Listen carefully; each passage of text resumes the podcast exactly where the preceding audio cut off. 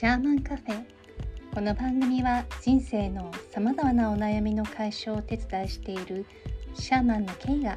幸せな人生を創造するためのヒントやスピリチュアルな学びを深めるためのメッセージをお送りします。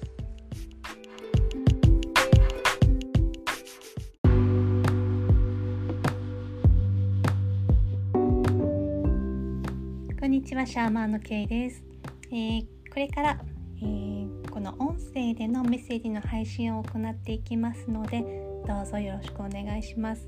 えー、これまで LINE 公式ですとか、えー、ノート、それから Facebook なども活用してメッセージの配信をやってきました。でそれぞれ、えー、やってる内容が違うんですけれども例えば LINE 公式ですと、えー、ご縁あってつながった方とかえお尋ねを受けてくださった方向けのメッセージですしでノートの方は、えー、シャーマンとしてやはりこの見えない世界の、えー、大切なこととか知識を伝えるために結構長く詳しく書いていたり、まあ、Facebook の方はですね Instagram と連動しててちょっと日常的なことが多かったりするんですけれども。えー、この今年1年はですねちょっと私の中でもいろいろあの人生の何て言うんでしょう大断捨離まではいかないんですがかなり大きな、えー、変化や、えー、片付けをしなければいけないことがずっとありましてなかなかですね自分のためだけに時間をこう集中して使うっていうことが難しい状況が、えー、ずっと続いています。まあ、そういう中で、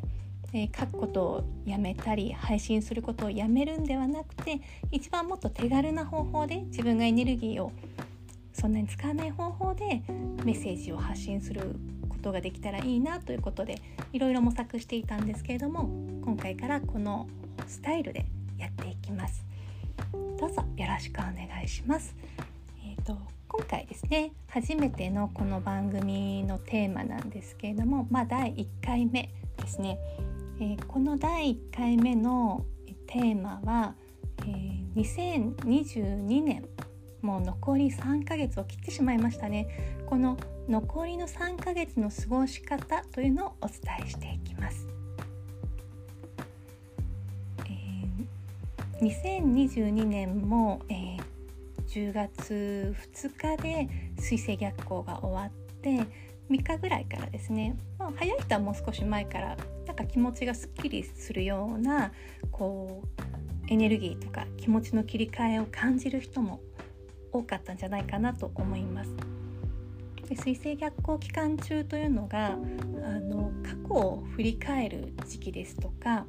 えー、懐かしい人に再会したりとかですね、まあ、そういう自分の過去を振り返っていろいろとこう整理をするそういう準備期間なんですね。でこの水星逆行の期間をそういうふうに自分の中で新しいその未来に向かってそしてそのために必要な今やるべきことをする中で不要なものもう手放さなければいけないものっていうのが出てくるわけですね。まあ、そういったものを2週間ぐらいの間に集中して、えー処分する処理する解消するそういう期間が水星逆行の期間なんですね。で、まあ、これが明けて10月3日になり2022年が残り3ヶ月切ったわけです。で多くの人はですね、えー、大晦日ですとかあるいは年が明けてから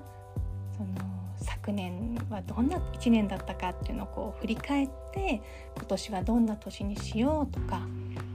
あるいは今年の目標を決めたりとかいろいろしますよね。でも時間って本当に大切で過ぎ去ってしまった時間にこう戻ってやり直すってことができないんですね。ですので、えー、全て今年が全て終わってから振り返って反省するんではなくて残り3ヶ月あるうちに今年1年の流れをもう一度自分の中でえー、書き出して、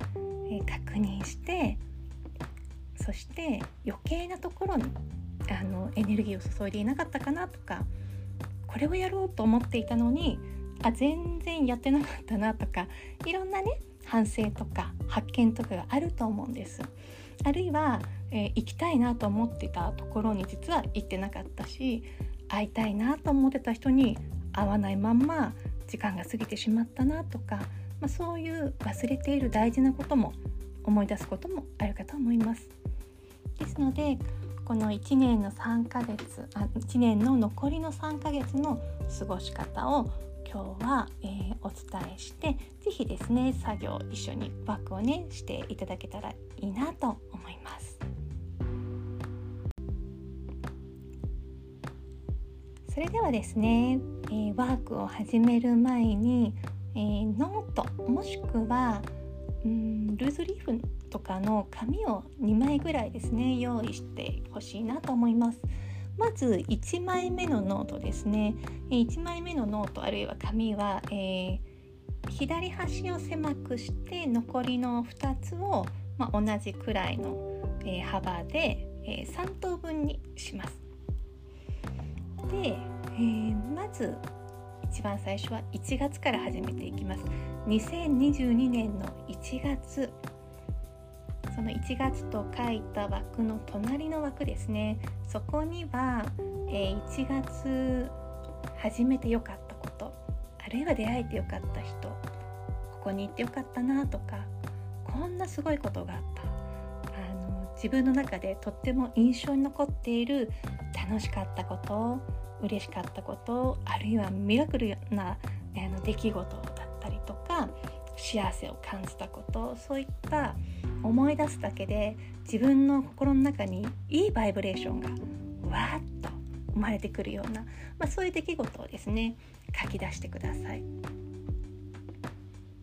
頭の中で思い出してもなかなかねもう1月のことすっかり忘れちゃってますからあのスケジュール帳を見直したり日記を書いてる人は日記を見直したりあるいはブログとか自分の SNS を振り返って、えー、書いてみてください。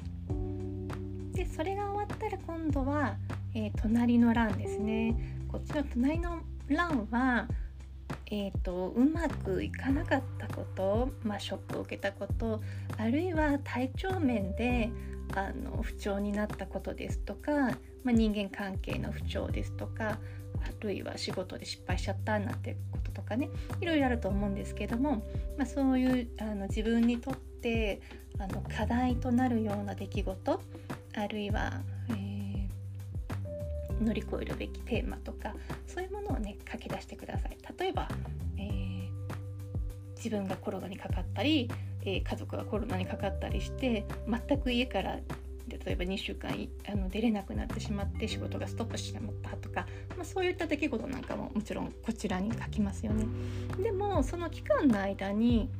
いろいろと見直してることもあるわけですよね。やっぱり薬に頼らないで、え、自分の免疫をしっかり上げなきゃいけないって気づいたとかうんあの体調不良ってすごくストレスとかその時の自分の心身の状態がダイレクトに出やすいものなので例えばこの、えー、一番右端の欄ですねあんまり良くなかった出来事を書いていく欄がすごく多く書くことが多い人っていうのはぱり見直す点がいっぱいあるわけですよね。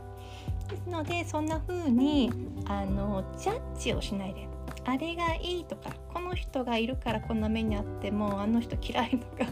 そういう感情は一切なしにあの淡々と出来事だけを書いていきます。で1月が終わったら2月2月が終わったら3月っていう風に書いていくんですがもちろんなんかこの月何にもなかったなとかあのそういう時はですね無理に書かなくていいです。もちろん私もそういう月がありました。あとまあなんか遊びにばっかり行ってて全くもってなんかちゃんと仕事してなかったなっていうことがあったとしても別にいいんですよ。それはそれでえっと本当にその月例えば好きなアーティストのライブに行けても最高に楽しかったって思ったらそのライブだけ書いてもいいですそんな風に1月2月3月4月5月6月7月8月9月9ヶ月間の出来事を書いていきます。で例えば私ですと、えー、1月から9月を書いてみてうんまあ楽しいこと嬉しい思い出、まあ、そちらの方が良くなかったことよりも多いんですけれどもでもすごくやっぱり人生の節目になるような大きな出来事が今年はありましてあるいはあとうーん長年抱えていた、まあ、難しいあの問題があったんですけれどもそれちょっと個人的なものではないんですが、まあ、それが本当に今年ようやくあの集結したんですね。なので本当にそこに至るまでは大変だったんですがあのそれが集結して本当に良かったし、まあ、それが集結するにあたってやっぱり関わってくれてあの私の状況とか気持ちとかあの理解して、まあ、それならっていうことであの合意してくださった方々がいらっしゃるんですがやっぱりそういう出会いがあの本当にあの嬉しかったですしそういう方がいていい形で物事が終わるっていうことが私にとって何よりも本当に宝物のような思い出になっております。問題があるっていうのは誰にとってもあの嬉しいことではないですよね。でもその問題がどのように解決したか終わりを迎えたかっていうことがとっても大事でいい形で終わって本当にあの遺恨を残さずそして新たに関わってくれる人たちには新しいいいスタートになったっていうことが私にとっては一番の今年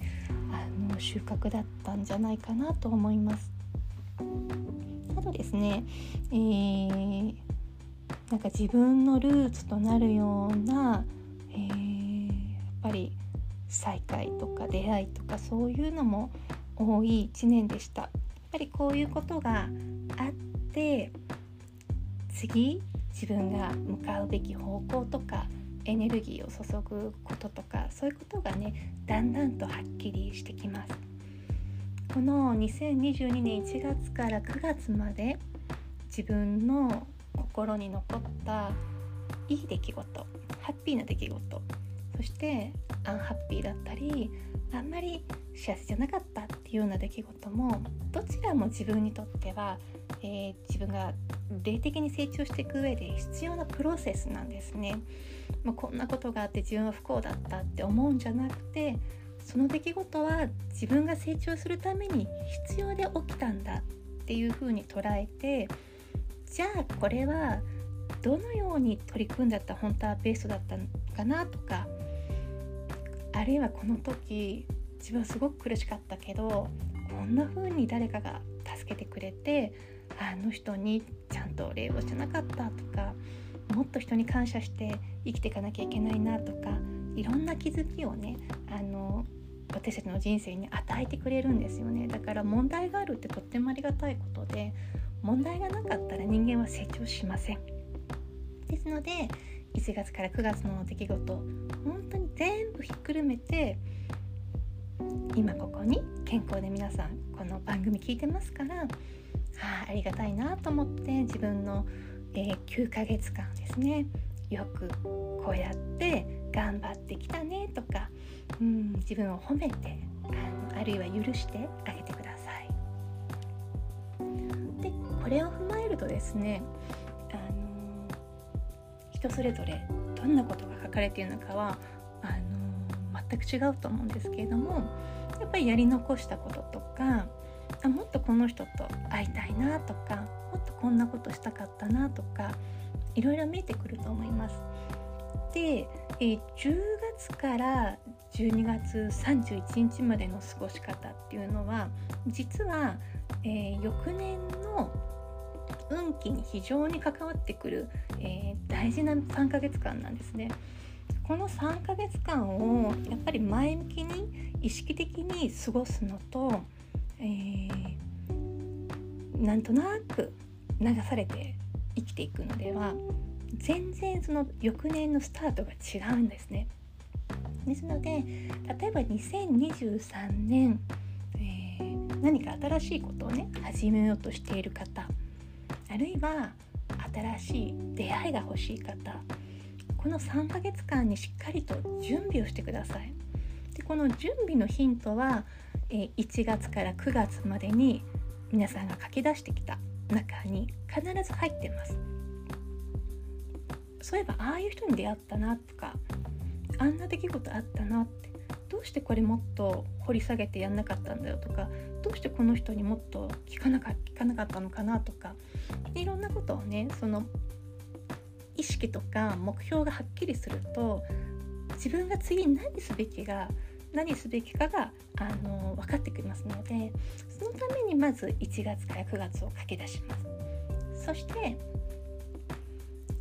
今年のテーマを最初に掲げていた人はそのテーマ目標のためにどれくらい自分はエネルギーちゃんと注いでたかなっていうその結果もねやっぱり見えると思うんですよ。やらなきゃと思いつつも実は遠回りしたりあのいろんな理由をつけてやらないで終わっちゃったことっていうのもあったりしますよね。人間はやる理由よりやらない理由を探す方がすごく得意な生き物です。やる前に諦めたりとか、えー、始めてから達成するまでに諦めたりとかそれって一番もったいないことで達成してゴールに立って初めて自分がどんな道を歩みこれをなぜやるべきだったのかっていう意味が初めて分かります。やる前から諦めたり、えー、やらない理由を探して避けてても何の意味もないんですね。ですのでやり続ける。人に何を言われようともコツコツコツコツ頑張っていくっていうのが実は成功のために一番必要なプロセスだったりするわけです。で私もですねえー、シャーマンカフェっていうのは実はこれイベント名だったりもするんですけれども、うん、今年、えー、恵比寿のレストランをですね時々お借りしてシャーマンカフェっていうイベントを、えー、始めてみたりしました。やっぱりやってみるとやっぱりシャーマンカフェのそのイベント自体は楽しいんですけどもそれをやるまでの準備とか、えー、お誘いをかけたりとかやっぱり大変なこともいろいろあってエネルギーをすごく使うわけですね。でこれ別に収益のためにやってるわけではないので本当にあの自分のエネルギーを使って誰かのために誰かがプラスになるようにってことで活動してるんですけれども、えー、非常に、えー、体力的には大変だったりします。ですけどやっぱりやってみるとあの協力してくださった方の新たな一面が見れたり本当に私はあの来てくださった方も含めて協力してくださった方も含めて非常に恵まれているんだなってすごく感謝もしましたし次にどういう何をすべきかとかやってみて分かったこともいっぱいありました。で例えば私ですともともとの自分のテーマというのが、真理を伝えていくっていうことが一つのテーマとしてあるんですね。そのために一人で真理の勉強会を続けて、えー、まず自分が参加して勉強していてその勉強会がなくなった後も一人で孤独に勉強を続けていてでシャーマンになってからはお尋ねを受けてくれた方々が結構そのスピリチュアルな勉強をしたいっていう方が多かったのでそれだったら、えー、ピリチュアルって真理の知識の上積みみたいなものなのでそういうものではなくて本当に深く真理を学んであのその人自身が自分の力で本来の魂をの道筋に戻ったり、えー、自分の存在を理解できたりそういう、えー、魂の勉強となるようなそういう勉強をあの伝えたいということでまた心理の勉強会ということを始めています。で、えー、2022年っていうのはまあ私自身いろいろありながらもうん体力的にかなり辛い部分がありながらもシャマカフェやったりお尋ねしたり真の勉強会したりいろいろしてきたんですねでそういうのを9ヶ月間やってきた中でやっぱり来年以降ってことを考えた時に私にとってやるべきことは一番にエネルギーを注ぐのはやっぱり心理の勉強会これなんだなって気づきました。で何に気づくか、えー、っていうのは人それぞれね全然違うのでそれでいいんですね。私にとっては自分が今回の人生生まれてきて何をやって何をやりきってこの人生を終えるかっていうのはもう見えているのでそのうちの一つの大きなテーマがやっぱり真理っていうことなんですね。真理は誠の断りで、えー、この世とあの世全てのことの、えー、なんだろういろんな法則がね例えば引き寄せの法則とかありますけれどもそういうものの一番の根本となるものが真理ですね。それは仏教にも書かれているしキリスト教の、えー、聖書にも書かれているしでもそれは宗教として学ぶんではなくて哲学的に今の人生の中で自分の問題を、えー、光を当てながら自分で解決して乗り越えて成長していく霊的に成長していくっていうそのプロセスを応援するために私は今回の人生があるんだなっていうことで心理の勉強会に2023年以降はよりエネルギーを注ぐ形になると思います。まあ、その上でシャーマンという仕事があります。でこんな風にですね自分の、えー、1年を、まあ、1月から9月までを振り返り残りの10月11月12月何をすべきかを、えー、書き出してみてください。それからですね、えー、もちろん楽しい出来事をねたくさんあの体験することもとてもいいことです。人間は体験するためにこの世界に肉体をもらって生まれてきています。そして、えー、この肉体を使った人生が終わっても肉体は、えー、燃やされて土に帰ります。灰になって帰りますけれども私たちの魂は不変なんですね。ですのであの世に行ってからもまた今度は第二の人生が始まります。そして第3の人生があのあってその3つの人生を終えて、えー、より高い次元へと帰っていくんですね。ですので肉体で過ごす人生っていうのは本当にねあのあっという間なんですけれどもあっという間だからもう死んだら終わりだからどうでもいいやっていうことじゃなくてあの本当に限られた時間しか私たちはここで過ごせないそれをね本当に大事にしてほしいし気づいてほしいんですね。死ぬ時になって初めてあああそこに行きたかった。あの人にもっと会いたかった。あれ食べたかった。とかこんなはずじゃなかったにって本当に悲しい思いばっかりがあの後悔とね悲しみばっかりが自分の心の中に溢れてやっぱりなかなかこの世を離れがたいっていうのはねとてもね苦しい、えー、この世の去り方ですのでそういう風にならないように悔いなく本当に自分の人生をね楽しんでください。そうすると次のあの絵の移行もスムーズですしあの世での生き方もまた変わります。あの世は私たちのその感情のバイブレーション霊的な成長の度合いによって行く場所が全然違うんですね。ですので今ここでいろんな人と会えていたとしてもあの世に行ったら全然階層が違って会えないとかそういうことももちろん出てきます。そして自分の心の中にあるすごくネガティブで強い感情っていうのはあの世に行っても強力に働きます。誰かを憎く思ったり、えー、妬ましく思ったりうんあとですねあの人のせいでとかそういうふうに、えー、ネガティブな強い感情を今自分の心の中にあったなと思った。もうそれは早急にもうねせめてこの3ヶ月のうちになくすくらいの勢いでさよならしてください。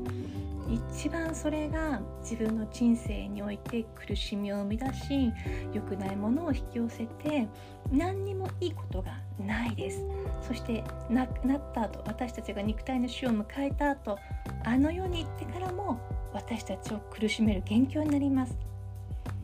心を清らかにして平和に生きていくそういうことが実はすごくシンプルで地味なんですけれども私たちを一番幸せに導いてくれる心の在り方になります。というわけで、えー、2022年の残り3ヶ月の過ごし方ポイントはまず1月から9月いいこと、えー、嬉しいこと良かったこととショックだったことうまくいかなかったこと、えー、やりきれなかったことなど。この2つを、えー、書き出していくこと。それをまずします。そして次に自分が、えー、この9ヶ月間にどんな、えー、感情で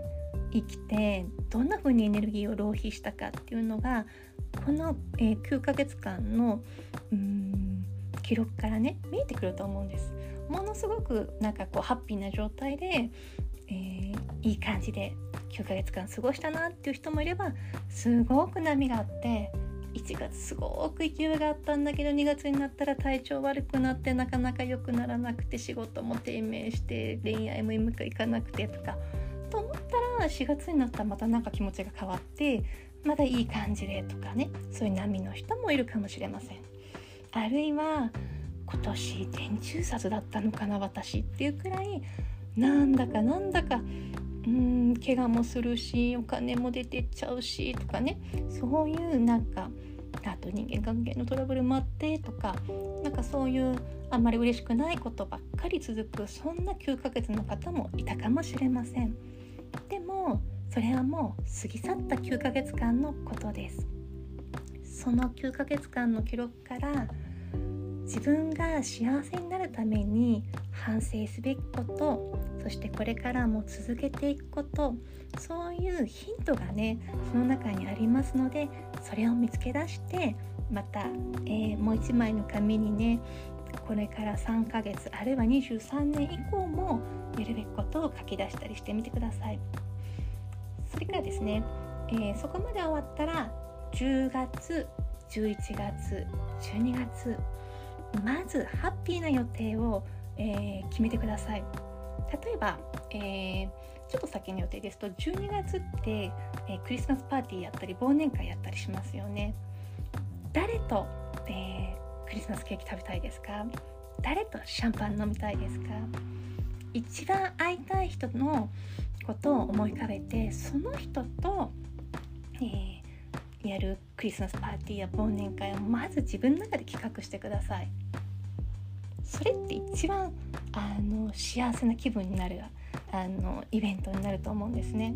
でそんな風に、えー、例えば10月だと3連休とかもありますから、えー、自分がハッピーになるえー、そしてあるいは誰かを幸せにするために、うん、こんな場所にあの人を誘っていこうかなとかこんなこと企画してみようかなとか、まあ、そういうことをねお楽しみの出来事をまず決めて入れてください。それはもう自分にとってご褒美みたいなものです。そして自分の、えー、ライフワーク自分の仕事ですね。その、えー、そこにおける目標をまず3ヶ月やりきることを決めます。例えば私ですと、えー、今年は1月の17日からえー、100日通読というのをですね、えー、シャンマン研修受けてくださった方の中から何人かやりたい方を募って一緒に100日間毎日、えー、読経をするっていうのを実はやっているんですけれどもこれが10月の、えー、8日で、えー、終わりになります。100日間ですので本当に長くてですねあの長い長い旅路だったんですけれどもへえあそうですね100日間やってもう100日間始めたんですね私。間違えちゃった100日通読はね1年2回やってるんですね私。そしてえっ、ー、とまた10月それが終わってからこの3ヶ月間何をやるかっていうのはちょっと決めてないんですけれどもでも、えー、この準備をしている間にですねたまたま目黒不動尊に行って、えー、ごまだけを受けたんですね。その時にですね、えー、尺状というシャンシャンこうわ、ま、丸い輪っかが棒についてシャンシャン鳴る、えー、具があるんですけれどもその宝具を鳴らしながら、えー、僧侶の方々が般若心経を上げてるのを読んで前にも金泉寺のえー、なんか催事の様子でそういうのを見たことがあるんですけれども私そのシャンシャンなっていうのがすごく気になってて私もそれをやりたいってずっと密かに思ってたんですよね。でその尺状を、えー、Amazon で探してとりあえず安いのを今注文してますもうすぐそれ届くんですけれどもでそれを持って何を唱えるか最初般若心経かなと思ってたんですけどそしたらなんかあの別のあのお経を実は発見したんですねすごく霊障の解消にみたいなんですがそれが実は金泉寺の権行儀っていうその、えー、お経の本みたいなのがあるんですけど私が持ってるものの中にもそれ載ってたんですね。あ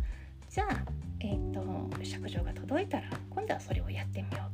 まあ、そういうふうにね自然にやることが私なんかいつも決まっていくんですけれどもえー、それから地区ごとの商店供養ですねそういうのも、えー、一緒にやってくださっている皆さんがいらっしゃるので私も参加して、えー、日本中の、え実は日本の、え土地って山とか川とかね多いので人が住んでる場所ってすごく少ないんですよね。その少ない土地の中にもう肉体を離れて本来だったあの世に行ってるべき人が結構たくさん残ってね一緒に私たちと暮らしてるんですけれどもあのいいことばっかりではないのでそういう方たちをあの世に送り届けるっていうそういう供養も実はやっていたりします。でそういう奉仕ですね奉仕をしながら自分のシャーマンの修行もしてまあご縁あって私のところにお悩みの相談に来た方にはそのお役に立てるよう全身全霊をかけてお仕事をする、まあ、それが私の生き方なんですけれどもそんな風に私もこの2022年を振り返るワークをして、えー、残り3ヶ月でやるべきことを書き出しました。ですので、えー、皆さんも是非ですねこのワークして残り3ヶ月自分が何すべきかそしてどんな楽しいことを過ごそうかっていうのをね是非決めてください。あの LINE とかね SNS でつながってる方は是非ですねあのこんなことを気づきましたとか、えー、こんなことを決めましたとかありましたら是非お知らせくださいそういうのすごく嬉しいですそれではですね、えー今日のシャーマンカフェはこの辺りで終了しようかなと思います。シャーマンカフェの中でお話ししてほしいこととかありましたら遠慮なくメッセージをください、えー、月に、えー、何回あげられるかちょっと全然わからないんですけど私の中でピンときたタイミングで上げていこうと思います。次回はですね実はちょっと私の中でテーマが決まってるんですけれどもえー、運気を上げるというテーマで、えー、ちょっとお話ししようかなと思います。の運気を上げるためにやってることで結構勘違いしてることってすごく多いんですよね。ですのでこの運気を上げる中で真っ先にやってもらいたいこと気づいてほしいことっていうのを次回はお話ししようと思います。それでは皆様残り3ヶ月一緒に健康にそして明るく楽しく過ごしていきましょう。それではまた次回お会いしましょう。シャンマンカフェ K でした。